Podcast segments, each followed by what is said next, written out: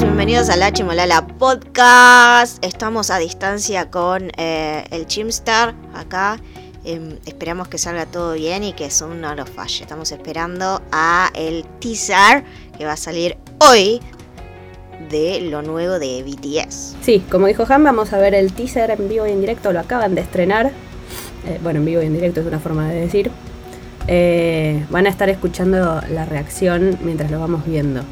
Por lo que vi, Ham, ¿estás viendo la pantalla? Sí, hay una pantalla blanca. Pará, porque me dicen que silencia el micrófono cuando Chim está hablando y me olvido de, silenciarlo. Ok, me pasa lo mismo, no importa. Bueno, ahora voy a poner el video.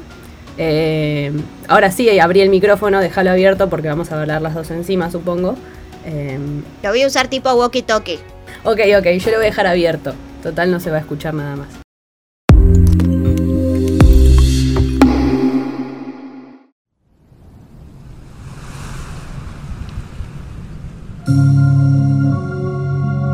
Etéreo todo. Muy Spring Day.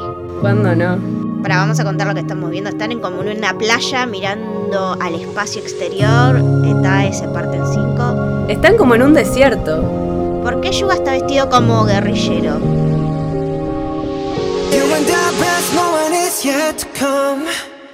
Yet to come, the most beautiful moment.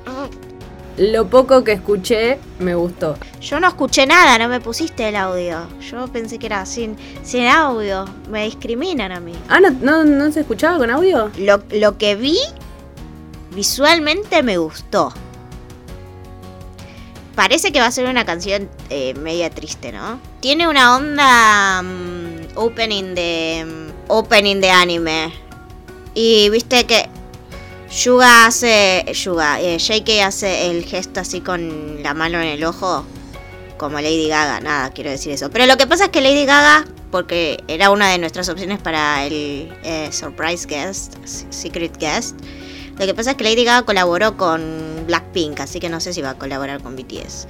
Em, otro tema, eh, Arem está súper, súper, súper, súper daddy en el video. Parece mucho más esperanzador, parece mucho más positivo, porque acabo de relacionar el título de la canción con el subtítulo de la canción. ¿Qué entendiste? Que lo que está por venir es el mejor momento de la vida.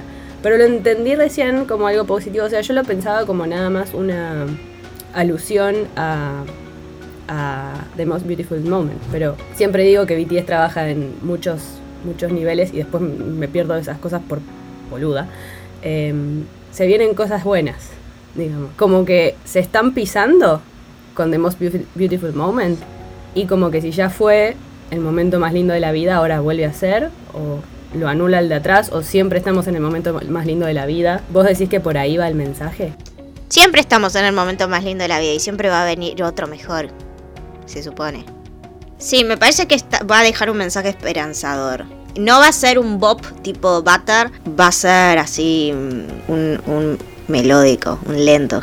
Vuelvan los lentos hay BTS para rato. Yo creo, yo creo que sí, que va por ahí y mostrar un mensaje de que BTS eh, está para quedarse. Exactamente, hay BTS para congelar, frizar, repartir y guardar.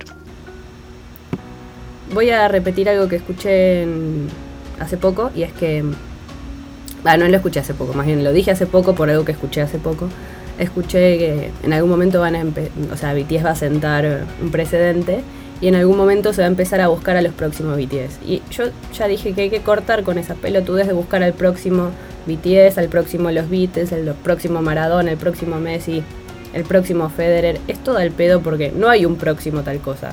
Hay un BTS y cuando venga otro será un otro y listo. Este, así como estuvo Maradona y está Messi. Eh, me parece un razonamiento muy boludo plantearlo de esa forma. Este, y quería aprovechar el tema como que venía bien para decirlo. Te iba a decir eso, que todos decían Messi va a ser el próximo Maradona y no se convirtió en el, en el próximo Maradona, es Messi. Eh, la consagración es esa. Y no va a haber un próximo Messi, va a haber otro X, no sé, un Julián Álvarez, no sé, tirándole muchas fichas a Julián Álvarez. No sé en qué momento esto se transformó en ESPN Radio, pero bueno. Es que se usa mucho con el deporte, como que cambian más rápido. Los, músicos son como tienen más vida útil, digamos, duran más. Eh, pasa mucho tiempo entre que hay un comillas, próximo, comillas, lo que sea. Em, escuché decir eh, que son como los Beatles. No son como los Beatles. Los Beatles eran los Beatles y BTS es BTS. Además no vas a comparar a los Beatles que nacieron en Inglaterra con BTS, que es un grupo de K-Pop de Corea. O sea, no, hay punto de comparación, por, por más que hayan sido la mitad de lo que fueron. Para mí, en, lo que se parecen a los Beatles es que eh, los Beatles abrieron la puerta al rock pop, ¿no? Si, si no hubiesen estado los Beatles no existirían las body bands y me parece que BTS hizo ese, ese punto de quiebre en la industria del K-pop de se pueden hacer otras cosas. Totalmente.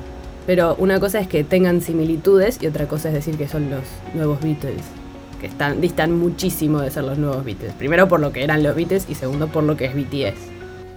Eh, Jimmy y Tae son Paul y, John. O Tae y JK. Y no, yo iba a decir que JK era Yoko Ono. No, Yoko Ono es la novia de Hobby.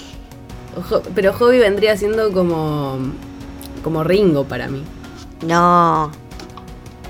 Ninguno es Ringo. Sí. Todos son Ringo. Em, eh, les tiro una premisa acá en la chimenea podcast. La chica que le taparon la cara en la foto soy yo. Ay, hija, me vengo a enterar ahora. No, no, no se preocupen. Y por eso estamos eh, hablando a distancia. Ah, vos estás en Corea. Pensé que era porque yo estaba enferma. No, yo ahora estoy en Corea. Hice Estados Unidos, Corea, sí. En un flash. Flash, flash. Eh, bueno, son 12 y 20. Entiendo que vos te tenés que ir porque te llamó, te llamó Yuga, ¿no? Recién. Te estaba reclamando. Sí, me llamó, me llamó Yuga para salir a tomar un café, así que em, los voy a tener que abandonar. Discúlpeme, entre la chimolala y Yuga, Yuga va primero. Te entiendo, te entiendo. Cuando a mí me llama Tae también dejo todo por él. Eh, bueno, eh, lo simpático de este episodio es que lo vamos a hacer en dos partes por suponemos que va a salir en dos partes, o sea, no en dos partes, lo vamos a grabar en dos partes, va a salir en una, que vamos a grabar a la tarde, vos decís. Eh, sí, a menos que quieras subir esta parte ahora y después la segunda parte a la tarde. No, prefiero en todo caso subir esto, si no grabamos de vuelta, prefiero subir esto a la tarde. Ok. Pero prefiero grabar una segunda parte, porque de seguro del tráiler de 30 segundos salieron 85.000 teorías que hay que hablar. Desde que llegué a Corea que estoy súper ocupada. Sí, sí, me di cuenta. Bueno, igual vemos. Em, bueno, puede ser que este episodio lo grabemos en dos partes o puede ser que no. Lo descubrirán cuando salga. Probablemente eso era 7, 8 de la noche. Eh, mientras tanto nos despedimos momentáneamente porque igual va a haber más de la chimolala cuando, cuando salgan más cosas. Nos despedimos. Quiero hacer un anuncio. Muchas gracias a todos los que me mandaron mensajes para de, de aliento para recuperarme del COVID. Quiero decirles que ya estoy bien. Y quiero darles la noticia de que se reactivó el, canal de YouTube de La Chimolala. Búscanos en YouTube como La Chimolala Podcast. Ahí van a encontrar una eh, sección especial que son los eh, episodios ilustrados de La Chimolala. Una selección especial de nuestros episodios con imágenes y videos para todos nuestros oyentes que ahora van a ser eh, televidentes, videntes. Van a ser Nostradamus. Videovidentes. Videovidentes. Bueno, entonces nos despedimos por ahora. Bye bye. Hagan teorías locas así podemos reaccionar.